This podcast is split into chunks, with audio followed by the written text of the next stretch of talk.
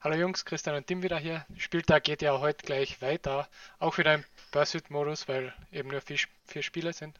Im Prinzip sind es fünf, aber vier im Late. Und eine Option, die ich allerdings erfahren habe, ist Fanteam hat umgestellt. Man kann jetzt mehr als vier Spieler im Pursuit-Modus stellen. Wie sinnvoll das ist, ist eine andere Frage. Aber man kann es jetzt, falls ihr euch wundert, falls ihr, falls ihr sehen solltet, irgendwie Teams, die komplett ein Team haben. Und ja, sonst soweit alles gleich, glaube ich.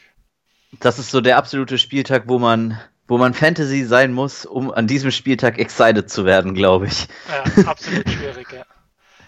Wir müssen fairerweise sagen, wir hätten euch den Podcast gerne einen Tick früher gebracht, aber wir hatten Soundprobleme. Äh, das haben wir dann beim Abmischen gemerkt. Insofern ähm, gehen wir es jetzt aber nochmal durch. Äh, das, das für uns natürlich auch ein bisschen schwierig, weil wir nicht schon mal äh, vielleicht immer wissen, was wir schon mal gesagt haben oder nicht. Äh, nichtsdestotrotz, lass uns einfach mit den Begegnungen beginnen. Leipzig-Spiel ist außen vor und wie du sagst, ganz wichtige Information halt.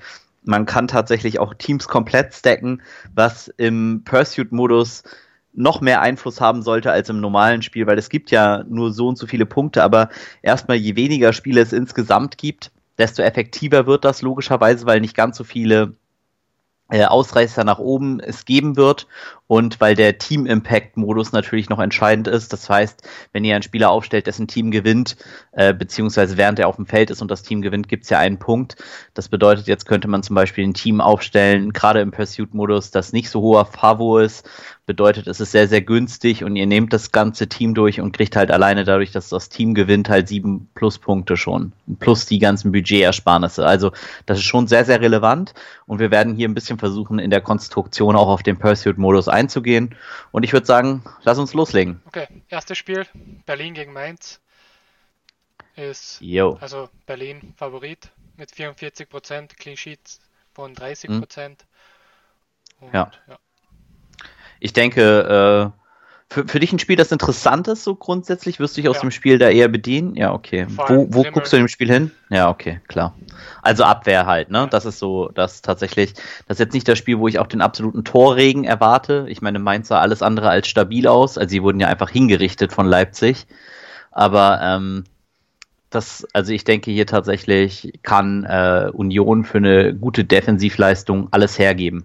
Und wenn wir das jetzt mal durchspinnen, dann könnte man halt sagen, wie du schon sagst, so Trimmel wäre der Kapitän dann wahrscheinlich. Ja. Dann nimmst du halt noch den Torwart und ähm, dann halt Mittelfeldspieler. Ich denke halt, ne, Mali wird wahrscheinlich starten, würde ich jetzt davon ausgehen. Und hat für mich eigentlich denselben Wert wie Bülter, also dieselbe Upside und äh, ist aber zwei Millionen günstiger. Und dann will ich halt schon Mali haben, weil die zwei Millionen ist halt schon mal ein Punkt Differenz, den Mali schon mal mehr hat. Und dementsprechend finde ich da Mali deutlich attraktiver. Man könnte jetzt durch das neue Format halt aber natürlich auch noch Bil also Bülter nehmen und Andersen auch noch vorne wählen. Das ist dann ja halt möglich. Und ihr könnt halt praktisch das komplette Union-Team so aufstellen, wenn ihr dann halt wollt. Ähm, halte ich jetzt nicht für sinnvoll, aber äh, es wird bestimmt äh, Menschen geben, die das probieren werden. Andererseits so, so eine Maldi, Trimmel, äh, Giekewitz-Kombo könnte ganz gut sein. Könnte auch noch auf Lenz gehen. Also muss man ein bisschen gucken. Also Subotic hat jetzt nicht so oft getroffen. Ich glaube, diese Saison tatsächlich einmal, aber ähm, ich kenne ihn noch aus Dortmunder Zeiten. Äh, so ein wahres Torwunder war er jetzt nie. Da gibt es auch andere Innenverteidiger, auch in diesem Slate, die deutlich torgefährlicher sind und äh, tatsächlich da sehr, sehr interessant. Glaubst du, dass ein Großteil des Feldes auch auf Union gehen wird oder glaubst du, dass das eher unter dem Radar fliegt, das Spiel? Relativ schwer zu sagen bei den Begegnungen, die alle so eng zusammen sind. Ja, ich könnte mir schon vorstellen, dass viele auf Union auch gehen. Deshalb finde ich auch die, die Mainzer Variante gar nicht so schlecht. Tatsächlich. Äh, Mainz hat alles andere als überzeugt. Das führt grundsätzlich im nächsten Spieltag immer zu einem Abfall. Also das heißt, weniger Leute spielen dann halt das Mainzer Team. Äh, sehr, sehr interessant finde ich Quaison. Ähm, Problem bei dem ist natürlich, er ist Stürmer und das ist deshalb ein Problem, weil er natürlich einen Tor Punkt weniger für ein Tor kriegt. Ähm, falls aber auch sowas äh, wie Prosinski in der Abwehr starten sollte, äh, ist das natürlich auch ein super Pick, weil er natürlich einfach nicht nur Elfmeter nimmt, sondern halt auch noch äh, flankt wie so, keine Ahnung, wie so ein Philipp Kostic könnte man eigentlich nach gestern sagen, ne? Ist, äh, oder falls Martin startet, ist der natürlich auch noch eine gute Alternative. äh, da er halt auch sehr, sehr viele Crosses bringt und dementsprechend viel, viel Value hat und dass so eine Kombination sehr, sehr wertvoll sein kann, aus dessen also defensiven Mittelfeldspieler oder offensiven Mittelfeldspieler, der halt die Set Pieces hat und die Standards bringt. Ich glaube, das hat man gestern ziemlich eindrucksvoll mit Maximilian Arnold gesehen, der halt äh, die zwei Tore vom Pongragic vorbereitet hat. Und ähm, das sind halt Kombinationen, die Turniere gewinnen. Der Gewinner, also Quirrell, hatte das auch, das, äh, genau diesen Stack. Und ich denke, das könnte hier auch interessant werden. Und gerade auf der Seite der Mainzer könnte dieser Stack halt low-owned sein, bedeutet, ihr hättet diese Kombi alleine. Also für mich ein durchaus sehr, sehr relevantes Fantasy-Spiel für beide äh, Seiten. Ich glaube auch, dass Trimmel relativ high-owned sein wird. Ja, genau. Denke ich auch. Aber mal schauen. Also sehr, sehr interessantes Spiel, zumindest für Fantasy. Genau. Okay, dann gehen wir weiter zu Augsburg, Augsburg gegen Paderborn. Augsburg ja größter Favo in dem Slate jetzt mit 50 Prozent. Her herzlich willkommen. ja, äh, das ist für mich so ein Spiel, boah, schwierig. Wie, wie hast du das für dich geregelt? Ja, ist relativ schwierig. Also ich wenn, dann würde ich glaube ich irgendwie Paderborn nehmen eher, aber wahrscheinlich eher skippen. Okay. Ist natürlich in so einem Vierer äh, also wenn vier Begegnungen sind, eine zu skippen ganz, ist natürlich immer auch schon ein gewisses Risiko.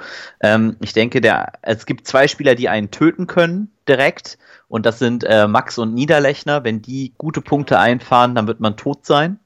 Äh, ich könnte mir noch vorstellen, dass Tin Jetwei sehr, sehr geowned ist.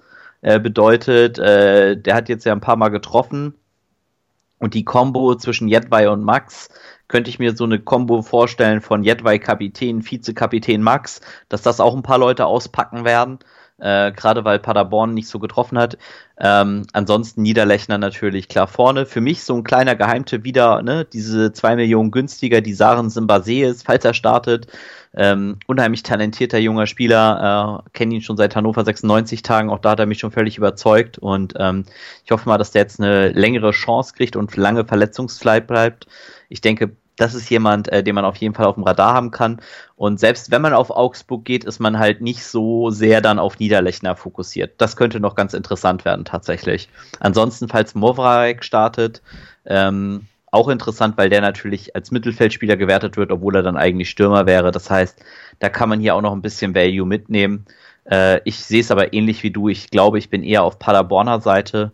Und das Game bin, also finde, ich zumindest bietet sich auch viel mehr zum Game Stack an, weil man schön halt die Combo nehmen kann aus Träger, äh, Collins, äh, keine Ahnung, und dann halt ja. Mittelfeld Pröger. Das ist dann, ja, der ist klar, der ist gesetzt in dem Moment.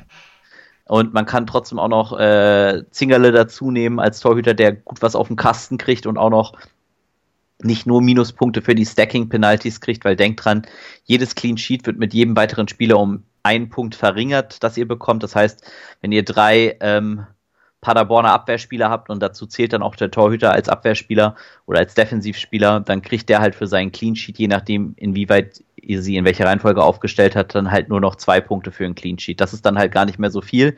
Äh, da lohnt sich schon eher Mittelfeldspieler, der kriegt zwar nur noch einen Punkt für einen Clean Sheet, aber wenn der dann halt durchspielt, kriegt er auch nochmal einen extra Punkt insofern. Und der kriegt keine Minuspunkte, wenn ihr zwei Tore kassiert, was ein Verteidiger natürlich tut. Und der hat meistens auch noch eine äh, sehr viel höhere Upside, was Tore angeht. Also ich denke, Paderborn für mich sehr, sehr interessant auch und wenn ich was aus diesem Spiel nehme, dann auch eher da. Wobei Saren Basé schon für mich so ein kleiner Geheimtipp ist tatsächlich, falls er startet, was aber sehr, sehr in den Sternen steht. Aber das werden wir ja sehen. Okay, perfekt. Dann gehen wir zum nächsten. Düsseldorf gegen Schalke. Sehr, sehr jo. ausgeglichenes Spiel. Eigentlich kein Favo. Ja. Äh, es ist eigentlich, sagen wir, solche Spiele sind auf mehrere Seiten eigentlich immer unattraktiv. Einfach aufgrund der Tatsache, äh, dass es so ist, ähm, dass es natürlich sehr, sehr schwer ist, da was zu bestimmen, auch budget, budgetseitig was rauszuholen. Ähm, trotzdem ist es ein Spiel, das ich sehr, sehr interessant finde. Ähm, es gibt sehr, sehr gute Alternativen, finde ich, die man spielen kann. Äh, man kann auch sehr gut Kombos spielen, also Sutna Ayan zum Beispiel, also starker Innenverteidiger wieder, der sehr torgefährlich ist. Das Thema haben wir gleich auch nochmal im letzten Spiel. Aber auch das ist so eine klassische Combo, genauso wie halt Tommy auf Ayan so eine Combo sein könnte. Äh, Stöger nimmt ab und zu mal was, äh, Berisha könnte was nehmen an Set Pieces. Also das ist auch so ein Team Düsseldorf, das könnte man komplett stacken. Und wäre nicht verwundert, wenn die Schalke auch mal 4-0 schlagen. Auf der anderen Seite bin ich auch nicht verwundert, wenn Schalke die 4-0 schlägt. Ähm, insofern, das, das ist wirklich ein Spiel, das kann man mal in seine ja, Berechnung mit aufnehmen. Auf Schalker Seite am interessantesten, denke ich, wenn man an die Set Pieces denkt, ist es dann Bastian Oschipka wahrscheinlich auf Abwehrseite mit Clean Sheet und Set Pieces. Äh, Ziel für ihn wäre so jemand wie Salif Sané, der hat auch Hannover 96, ne? Grüßt Saran Simbase.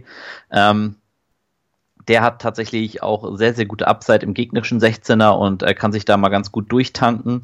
Ist bei Schalke da bisher eigentlich eher unter den Erwartungen, aber das ist wirklich ein absolutes Monster. Also der wird meiner Meinung nach auch underowned sein. Einfach weil er nicht so performt hat in den letzten Spielen. Und ähm, im Mittelfeld dann natürlich Caligiuri, der ein paar Set Pieces nimmt. Und für mich so wieder ein absoluter Geheimtipp. Äh, ja, Matondo, Rabi Matondo ist Waliser, bin ich sogar der Meinung. Also auf jeden Fall äh, sehr, sehr junger Spieler, Flügelstürmer, unglaubliche Geschwindigkeit, äh, unheimlich behende mit dem Ball. Ähm, ich werde auf jeden Fall auch als Dortmund-Fan zu meiner Schande einen Schalke-Stack auspacken und äh, Matondo wird definitiv dabei sein, wenn er startet. Ansonsten finde ich aber auch noch Grigoric als Alternative sehr, sehr gut, weil der auch ein bisschen seiner Form zwar hinterherläuft, aber das ist halt definitiv auch ein Spieler, der easy zwei Tore machen kann. Und ähm, das Spiel gibt es für mich einfach her, dass ich das äh, darauf gehen will und äh, finde ich sehr, sehr interessant tatsächlich. Ja, Matondo wird wahrscheinlich auch relativ low owned sein, oder? oder? Ja, genau. Das ist auch natürlich der zweite Punkt, den kennt kaum einer und genau. ähm, es sei denn, jemand beobachtet Liverpools Jugend. Ich glaube, da hat er nämlich gespielt. Liverpool oder Man City Jugend, ich weiß, ich glaube Liverpool Jugend war es, aber ähm, das ist auf jeden Fall äh, sehr, sehr interessant. Da bin ich auch mal äh, wirklich heute Abend auf die Lineups gespannt, was so Rotation angeht. Aber da ist das letzte Spiel, wozu jetzt, glaube ich, kommen, eher der König. Ja, Hoffenheim gegen Köln. Köln jetzt in einem Tag relativ viel aufgeholt an To-Win-Chance sozusagen. Wie stehen die jetzt gerade? Sind jetzt 40-40, also ausgeglichen wo man klar sagen muss, dass Köln ja von einem, was heißt hier deutlichen, aber schon vom Deficit kommt. Ne? Das ja. heißt, Köln schon ein paar Prozent auf jeden Fall gut gemacht. Ja, so 4 Prozent oder so. Ja, also schon eine Menge. Ja. Dabei keine verletzten Nachrichten aus Hoffenheim eigentlich, ne? Nee. Wenn man, wenn man trotzdem auf Hoffenheim gehen will, dann sag uns kurz deine Kombination für die Abwehr. ja, Skoff halt. Äh, Sko, wie, wie, wie er eigentlich heißt. Ja, ja Sko, Baumann ich denke tatsächlich auch noch interessanter, vielleicht Kaderabek wird auch geowned sein. Ne? Das ist so, dass ich denke, das werden viele haben, Sko Kaderabek. Was ich aber interessanter fänden würde, wäre eigentlich die Kombi Sko Hübner, Baumann und dann halt im Mittelfeld Rudi oder sowas. Also um halt äh, die also defensiver Mittelfeldspieler, der halt einen Standard nimmt, oder halt von mir aus Baumgartner, der da äh, auch ein Tor schießen kann. Und vor allen Dingen halt ähm, Sko als Kapitän ist dann klar, aber Hübner ist halt auch ein Abwehrspieler, der durchaus ein Tor schießen kann.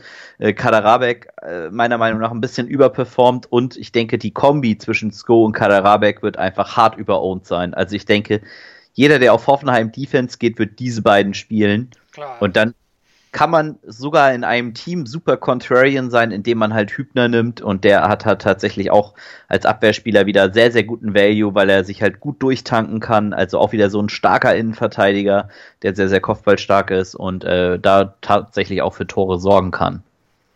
Ja, auf der anderen Seite, Köln. Gibt es da irgendeinen Spieler, der für dich heraussticht? Er urteilt, wie immer. Ja, ja, klar, okay. Das heißt, der Spieler, der natürlich alles flankt und alles schießt, was Beine hat, ne? Also ein bisschen schade, dass er hier als Stürmer gilt bei Fanteam, kann ich aber auch verstehen. Vielleicht noch ein Wort äh, zuletzt zu Hoffenheim Stürmer und zwar gehen wir davon aus, dass momentan Dabur starten wird. Der ist auch deutlich günstiger tatsächlich als Bebu. Das ist auch wieder ein halber Punkt, den man äh, generieren würde. Und Dabur hat auch gezeigt, dass er treffen kann. Das heißt, das ist vielleicht auch so ein Spiel, wo ich nicht unbedingt auf zu Null gehen will. Falls man es dann doch mit Köln machen möchte, äh, wäre hier in der Abwehr auf jeden Fall Bornow oder Bornau zu nennen. Äh, fünf Tore hat er schon diese Saison gemacht, auch absolutes Monster in der Innenverteidigung. Und dann, wie du schon sagst, je nach äh, der Kombination halt entweder mit Keins oder halt mit Uth. Äh, das wäre so die Combo da.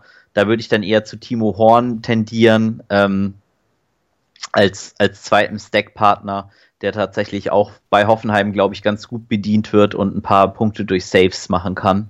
Äh, halte ich zumindest eher mal besser als zum Beispiel jetzt, wenn man Union und Köln nehmen will, dann würde ich eher dazu tendieren, halt Timo Horn als Torhüter zu nehmen, anstatt den Torhüter jetzt von Union. Ich kann den nicht aussprechen. Gikiewicz heißt der, glaube ich, aber, oder Gikiewicz. Ähm, das ist tatsächlich dann eher so die, die Line, die ich dann fahren würde. Aber äh, nichtsdestotrotz, glaube ich, ist das äh, für mich eine der Kombis auch, die ich auf jeden Fall äh, sehr, sehr stark wählen werde. Und ich denke, Köln hat auch vorne mit Ut und Cordoba gegen eine Hoffenheim-Abwehr, die nun wirklich mich auch nicht sehr, sehr überzeugt hat, äh, ganz gute Möglichkeiten da zu scoren. Also da bin ich dann auch äh, eher, eher Fan, sage ich mal. Ist keins für dich interessant? Ja, auf jeden Fall. Das Einzige, was Jan Keins nicht mag, ist, dass er halt nicht durchspielen wird, meiner Meinung nach. Und das bedeutet halt, dass er schon mal einen Punkt weniger kriegt. Allerdings äh, ist Keins auch jetzt eigentlich überfällig mal mit einer Torbeteiligung. Ja. Und ähm, vor ihm wird auf jeden Fall Jakobs ausgewechselt, falls er denn startet. Das ist so das andere. Es könnte sogar für mich Jonas Hector interessant werden, wenn der auf dem Flügel spielt und nicht im defensiven Mittelfeld. Das werden wir dann bei dem Lineup sehen. Ansonsten finde ich aber auch einen Stack von Ud und Cordoba okay mit Keins dahinter und dann halt äh, andere Spieler da noch reinzusetzen, finde ich auch absolut sinnvoll. Also ich denke, da kann man eine ganze Menge machen. Äh, da gibt es riesig Potenzial und ich habe mega Bock, äh, äh, ja, auch auf Köln zu gehen, weil ich glaube, Köln unter Gistül ist nochmal echt eine gute Mannschaft. Perfekt. Okay, dann schaut gern bei uns in der WhatsApp-Gruppe vorbei oder im Discord. Vor allem in der WhatsApp-Gruppe diskutieren wir eigentlich sehr, sehr viel. Genau, also ja. vor den Spielen vor allem wenn irgendwelche Lineups kommen, die gewechselt Wir geben uns auch Mühe, genau das im Discord zu verfolgen, aber seht uns das nach, dass wir das nicht immer äh, in Time dann hinkriegen. In der WhatsApp-Gruppe ist es tatsächlich so, da sind dann alle und dann wird auch alles bearbeitet. Deshalb freuen wir uns, wenn ihr uns auch auf den Social-Media-Kanälen besucht und dann freuen wir uns auch, wenn ihr das nächste Mal wieder dabei seid. Okay, perfekt. Das waren Christian und Tim für 11 Heroes. Bis zum nächsten Mal. Ciao.